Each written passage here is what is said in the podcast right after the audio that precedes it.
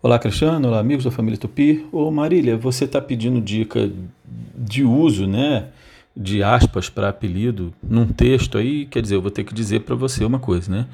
Num texto jornalístico, vamos supor, numa redação, você vai colocar essas aspas que eu vou dizer. Num texto de documento e tudo, eu aconselho até o máximo que puder não evitar, não utilizar apelidos, né? Mas quando você tiver que utilizar, né, você pode usar né, o, as aspas para quando for um, um, um, apelido assim que não seja tão vulgarizado. E aí você coloca, né? Vamos supor, você encontrou o, o João de Souza é, Machadão da Silva, tá? Aí você vai colocar entre aspas ali esse nome para enfatizar, tá? Agora lembrando que alguns nomes que já estão lá incorporados, né, oficialmente, que já entraram até para certidão, para a identidade da pessoa, você não precisa colocar as aspas que já estão fazendo parte oficialmente, né?